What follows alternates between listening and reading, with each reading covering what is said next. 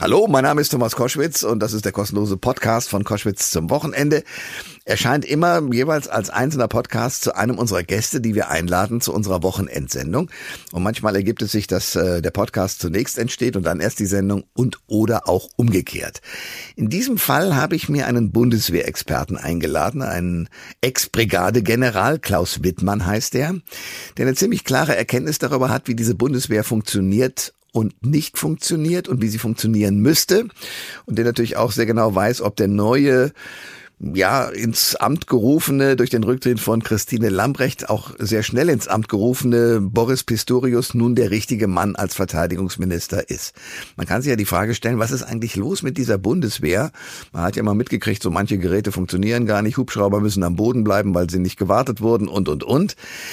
Da erhoffe ich mir Aufklärung und ich kann äh, eines schon sagen. Die Aufklärung kriegt ihr hier in diesem Podcast von diesem Ex-Brigadegeneral Klaus Wittmann. Der Thomas Koschwitz Podcast. Ihr hört Koschwitz zum Wochenende. Jetzt wird einem Mann, den ich mir deshalb herausgesucht habe, weil ich so die letzten Wochen äh, die Diskussionen verfolgt habe. Äh, da tritt eine Bundesverteidigungsministerin Christine Lambrecht zurück und es wird diskutiert, wer könnte da politisch folgen. Es müsste vielleicht auch wieder eine Frau sein und und und. Wir haben ja die Diskussionen in den Medien erlebt. Äh, was mir ein bisschen zu kurz gekommen ist bei all diesen Diskussionen, die ja auf hoher politischer Ebene waren, äh, wie sieht's eigentlich die Bundeswehr selber? Und wie sieht's denn innerhalb der Bundeswehr aus, wenn es jetzt einen neuen Verteidigungsminister gibt, nämlich Boris Pistorius? Und das kann ich fragen, glücklicherweise einen Ex-Brigadegeneral, Klaus Wittmann. Schönen guten Tag und herzlich willkommen. Guten Tag. Herr Wittmann, wie ist es? Der äh, Boris Pistorius ist nun im Amt und äh, muss gleich äh, in den letzten Tagen vieles leisten. Ist das eine gute Wahl? Ich glaube insgesamt ja. Und äh, wenn ich eben den äh, Bundespräsidenten bei der Aushändigung der Urkunde gehört habe, der äh, implizit äh, doch äh, Kritik an der Vorgängerin äh, geäußert hat, indem er die Forderungen, die Anforderungen an den neuen Minister genannt hat, äh, klare Sprache, äh, systematisches Vorgehen, Interesse für die Truppe und so weiter, dann glaube ich, dass Pistorius das alles mitbringen wird. Er hat eine ein sehr großes Ministerium sehr erfolgreich geführt. Der hat äh, mit äh, innerer Sicherheit äh, zu tun gehabt. Natürlich, äh, der hat sich politisch äh, äh, vielfach so verortet, wie man es äh, staatstragend nennen könnte. Dass er nun auch Wehrdienst gemacht hat als Kommandeurfahrer, das ist eher optisch gut, aber er war auch Vertreter, er ist auch Vertreter des Bundesrats bis jetzt in der Parlamentarischen Versammlung der NATO. Er hat mit viel, in vielen Standorten mit der Bundeswehr Kontakt gehabt und er scheint für diese Aufgabe zu brennen. Das wurde bei seinem allerersten Statement schon klar. Also wenn ich vor zwei Tagen gesagt habe, äh, er muss genauso wie die Bundeswehr insgesamt bei drastisch verkürzten Warnzeiten kaltstartfähig sein, dann hat man das eigentlich schon in den ersten äh, Stunden gemerkt. Und äh, wenn ich äh, auch gesagt habe, äh, Kontakt zu den Abgeordneten ist wichtig, dann finde ich es ausgesprochen positiv, dass er sich mit der Vorsitzenden des Verteidigungsausschusses bereits getroffen hat, hm. bevor er überhaupt sein Amt wirklich übernommen hat. Äh, es ist natürlich eine wahnsinnig komplexe Aufgabe. Auf die und will ich gleich kommen. Ähm, Herr Wittmann, eine Frage noch vorweg. Christine Lambrecht, die ehemalige Verteidigungsministerin, wurde gefragt, ob sie die verschiedenen äh, Militärränge, also einen Oberst von einem äh, Feldwebel und so weiter unterscheiden könne. Und sie hat damals geantwortet, nee, das müsse sie ja nicht. Sie sei ja die zivile Leitung äh, dieses Verteidigungsministeriums. Halten Sie das persönlich für wichtig, dass jemand weiß, äh, in welchem Rang jemand aus dem Militär vor einem steht? Ich will einen Strich unter die Ära Lamprecht und auch unter die Lamprecht-Kritik machen. Und äh, das allgemeine Urteil war ja, das war nicht die richtige Besetzung. Sie hat Glück und erfolglos äh, agiert und auch der Rücktritt war gekennzeichnet vom Fehlen jeglicher Selbstkritik. Natürlich ist das wichtig, weil es, äh, weil es äh, ein kleines Zeichen für das Interesse an der Truppe ist. Ein Respekt. Dass man Truppenbesuche nicht nur zur Selbstdarstellung benutzt, sondern dass man äh, mit den Leuten spricht, dass man weiß, wer sie sind. Wissen Sie, als ich Artillerist, als Artillerist die Panzerbrigade 14 Hessischer Löwe in Neustadt übernommen habe, da hatte ich von den Kampftruppen nicht viel Ahnung.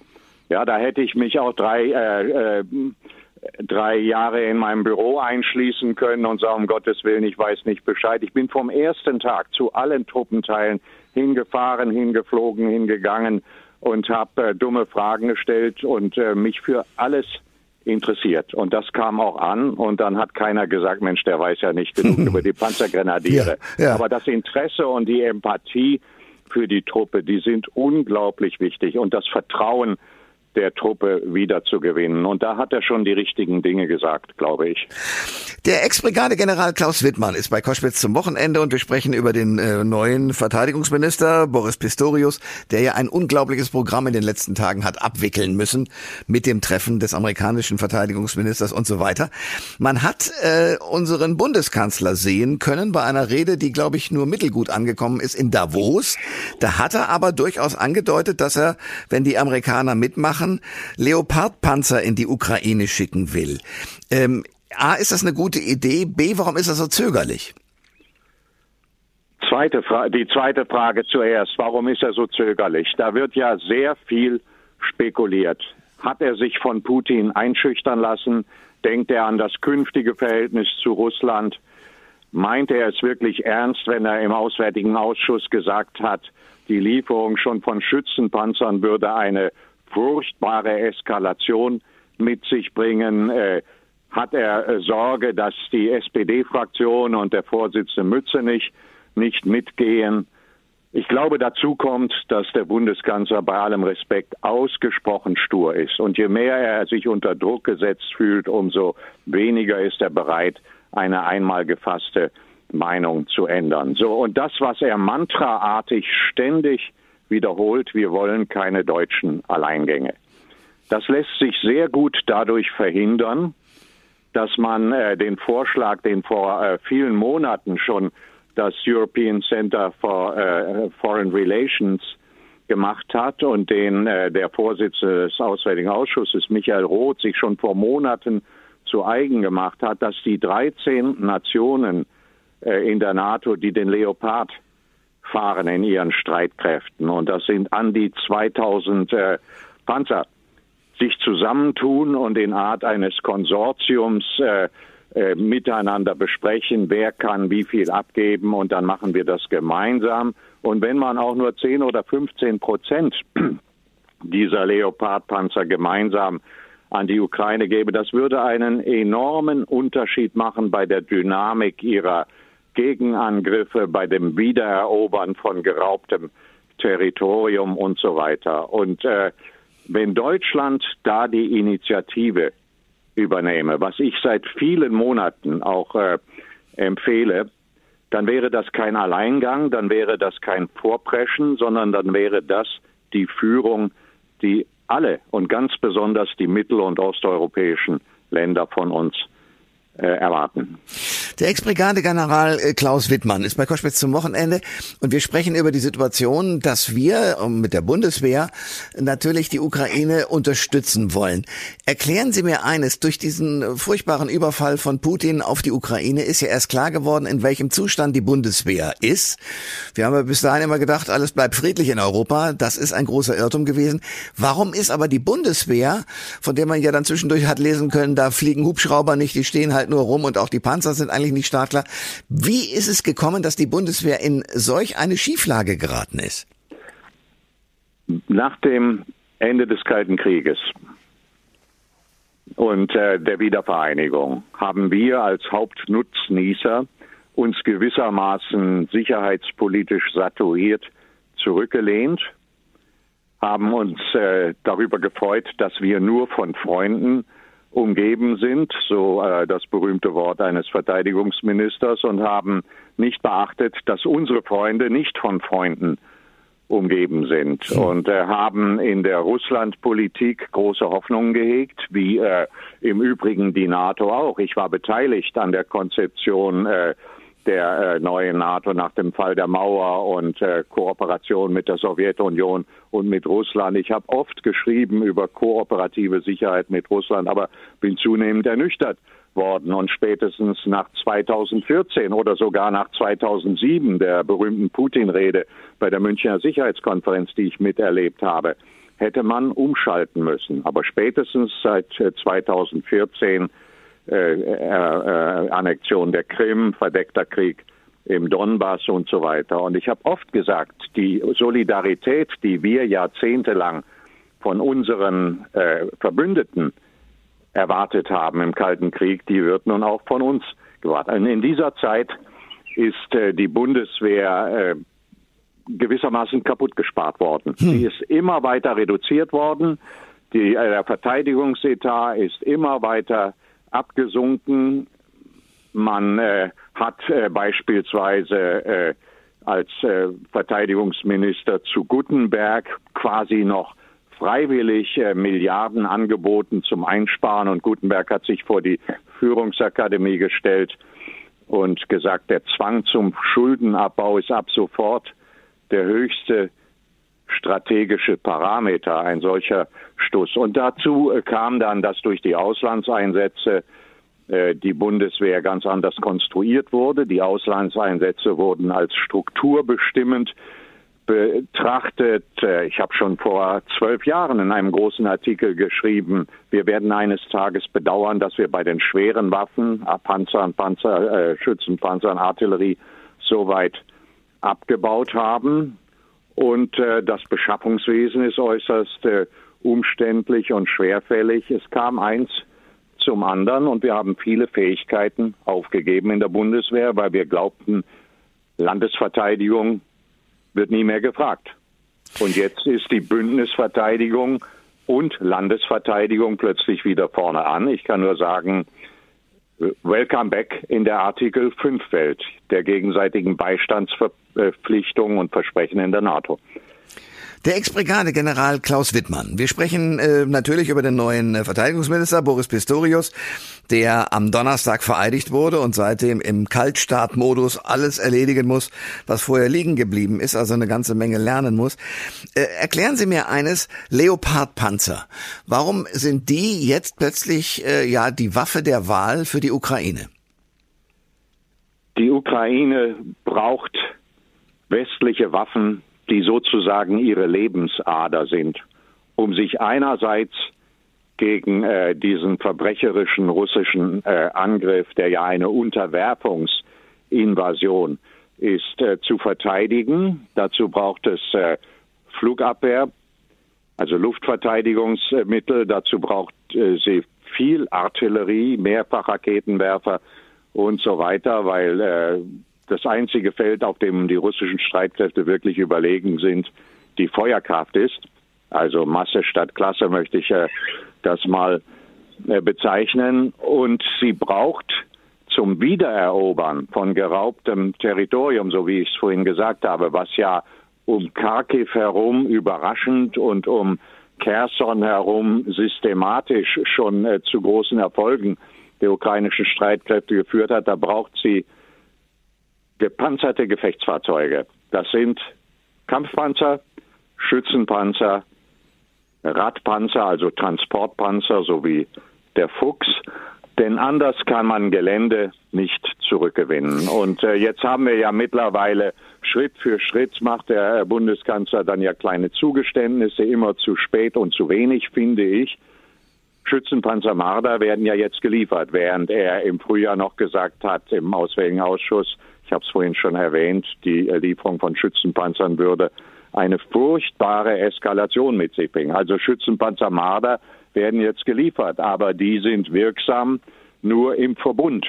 Das heißt, die äh, schweren Panzer, die auf vier bis fünf bis sechs Kilometer schießen können, die Schützenpanzer, die äh, Infanteristen nach vorne bringen können, äh, Transportpanzer, die äh, geschützt sind. Das wirkt alles zusammen. Und mit der Artillerie zusammen und dem Pionier nennt man das das Gefecht der verbundenen Waffen. Also schwere Panzer gehören dazu. Und wenn ich daran denke, dass der Bundestag am 28. April einen Beschluss gefasst hat, der im Grunde einem Auftrag an die Regierung gleichkam, der Ukraine schwere Waffen zu liefern, dann kann ich nur mit großem Bedauern sagen, viele, viele Monate sind verloren gegangen, sind vergeben worden, in denen man, wenn solche Systeme schon äh, lange vorhanden wären, viele ukrainische Leben hätte retten können und äh, wahrscheinlich äh, einen großen Beitrag zur Verkürzung dieses Krieges hätte leisten können. Der Ex-Brigadegeneral Klaus Wittmann äh, ist bei Koschwitz zum Wochenende. Wir sprechen über natürlich den Bundesverteidigungsminister, der seit dieser Woche im Amt ist, der neue. Und wir reden darüber, wie die Situation ist zwischen äh, uns, also den Deutschen, aber auch dem, dem NATO-Verbündeten sozusagen und der Ukraine.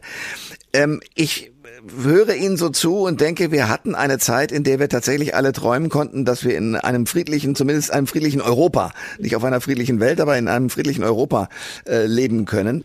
Und wenn Sie dann so schildern, welche Waffen notwendig sind, um sich ordentlich zu verteidigen, denke ich, uiuiui, die ganzen Friedensbewegten sind jetzt äh, völlig irritiert. Können Sie nachvollziehen, auch wenn das aus Ihrer Sicht ja natürlich genau äh, falsch gelaufen ist, aber können Sie nachvollziehen, dass auch Politikerinnen und Politiker so lange an dieser friedlichen Idee hängen geblieben sind, dass sie eben nicht die Bundeswehr unterstützt haben? Wenn Sie sagen aus meinem Denken heraus, dann muss ich Ihnen Folgendes äh, erklären. Ich bin Mitglied der zehnten Synode der Evangelischen Kirche in Deutschland gewesen mhm. und äh, auch in der Kammer für öffentliche Verantwortung und deshalb bin ich natürlich durchdrungen von der protestantischen Friedensethik, Prävention, Absage an militärische Lösungen, äh, Vorrang ziviler Konfliktbearbeitung, Grenzen rechtserhaltender Gewalt. Das trage ich auch oft in äh, Vorträgen vor und berufe mich darauf und sage, aber wenn einer wie Putin in seinem Arsenal nur nackte militärische Gewalt hat, dann muss er militärisch gestoppt äh, werden zunächst und äh, militärisch zurückgeworfen. Und dann kann man eines Tages wieder zu kooperativer Sicherheit kommen, hoffentlich mit einer anderen russischen Führung. Und ich glaube, das äh, haben viele in der Friedensbewegung mittlerweile auch äh, eingesehen. Und äh, natürlich hatten wir viele äh, hoffnungsfrohe Jahre, in denen wir geglaubt haben, dass man im gemeinsamen Haus Europa, wie Gorbatschow das genannt hat, zusammenkommen kann. Äh, 1997, noch bevor die ersten Einladungen an äh, neue NATO-Mitglieder aus Mittel- und Osteuropa ergangen, haben wir die NATO-Russland-Grundakte verhandelt in der NATO, den NATO-Russland-Rat eingerichtet. Äh, in dieser Grundakte haben beide Seiten sich gegenseitig beteuert, dass sie äh, sich nicht mehr als Gegner betrachten. Und äh, es hätte alles auch in eine andere Richtung gehen können, wenn dieser Putin, der als KGB-Offizier in Dresden den äh, Fall des, äh, den Sturz des SED-Regimes miterlebt äh, hat und wahrscheinlich vergeblich auf das Anrollen der sowjetischen Panzer äh, gewartet hat, der ist nach meiner heutigen Überzeugung seit damals auf dem Rachepfad möglichst irgendwann die Verhältnisse in Europa, wie sie sich nach 1990 entwickelt haben, wieder zurückzudrängen. Und die Ukraine ist da nur ein Schritt. Klaus Wittmann ist Ex-Brigadegeneral in verschiedensten Organisationen gewesen und hat viele Artikel geschrieben, auch Bücher über die Situation, Frieden und auch äh, Bundeswehr. Erklären Sie mir technisch eines. Wie kann es passieren, dass äh, inzwischen viele technische Geräte, die die Bundeswehr mal gekauft hat, nicht mehr gewartet werden? Das ist meine eine Frage. Und die andere ist, war das so schlau, die Wehrpflicht abzuschaffen? Da äh, brauche ich jetzt noch eine halbe Stunde für diese äh, Fragen. Äh, okay. Zur Wehrpflicht äh, kann ich Ihnen nur sagen, ich war 2010 quasi der letzte Kämpfer im Rückzuggefecht für den Erhalt der Wehrpflicht und habe große Artikel geschrieben in der Welt und in der FAZ und äh, habe es dann aufgegeben, als Gutenberg es äh, erzwungen hat. Und heute finden Sie immer mehr Experten, die sagen, das war ein Fehler. Struck hat das noch kurz vor seinem Tod äh, gesagt. Und äh, ich freue mich nicht, da Recht behalten zu haben. Aber andererseits habe ich auch immer gesagt, seid ehrlich, Aussetzen der Wehrpflicht bedeutet abschaffen. Ja. Die ist weg. Und äh, wenn Leute heute sagen, die müsste man wieder äh, äh, einführen, so wie die AfD das meint in ihren großspurigen Vorstellungen über die Bundeswehr der Zukunft, dann kann ich nur sagen, das wäre ein solcher Kraftakt. Da müssten Kasernen wieder gebaut werden, da müssten äh, wieder Zehntausende Ausbilder zur Verfügung stehen. Dann äh, müsste das ganze Wehrersatzwesen, Einberufe und so weiter, Kreiswehrersatzämter wieder eingerichtet werden. Das ist vorbei. Aber es war keine gute Idee. Und wenn äh, von Professionalisierung der Bundeswehr gesprochen wird, dann sage ich immer, die Bundeswehr von damals mit wehrpflichtigen Zeitsoldaten, Berufssoldaten und Reservisten war eine sehr professionelle Armee. So viel zur Wehrpflicht. Okay. Und dann äh, zum, äh, zum Klarstand äh, bei, äh, bei äh, Fahrzeugen, äh, Kampfsystemen und so weiter. Da möchte ich zwei Dinge sagen. Erstens hat man natürlich stark abgebaut, hat aber auch privatisiert das Prinzip Just in Time äh, angewandt, äh, in der Illusion, dass die Industrie schon alles auf dem äh, äh Regal haben wird, was hm. wir dann irgendwann vielleicht mal äh, bestellen. Als ich äh, Anfang der 80er Jahre G4, also Logistikoffizier einer Panzerbrigade war, da hatten wir in der Brigade noch eine Nachschub- und eine Instandsetzungskompanie. Und dass die, wie man nachträglich gehört hat, relativ kleinen Mängel die zum Ausfall von 18 Schützenpanzern Puma bei einer größeren Übung und zu einer Meldung des Divisionskommandeurs an den Inspekteur des Heeres äh, geführt haben, die hätte man wahrscheinlich äh, ohne großes Getöse beheben können. Klaus Wittmann ist mein Gast, Ex-Brigadegeneral. Ähm, am Schluss unseres Gespräches rund natürlich der Anlass war der, sozusagen die, die ins Amtholung äh, von Boris Pistorius als neuem Verteidigungsminister und äh, ein Blick in die Bundeswehr. Sie sind mit dem Thema sehr beschäftigt und befasst.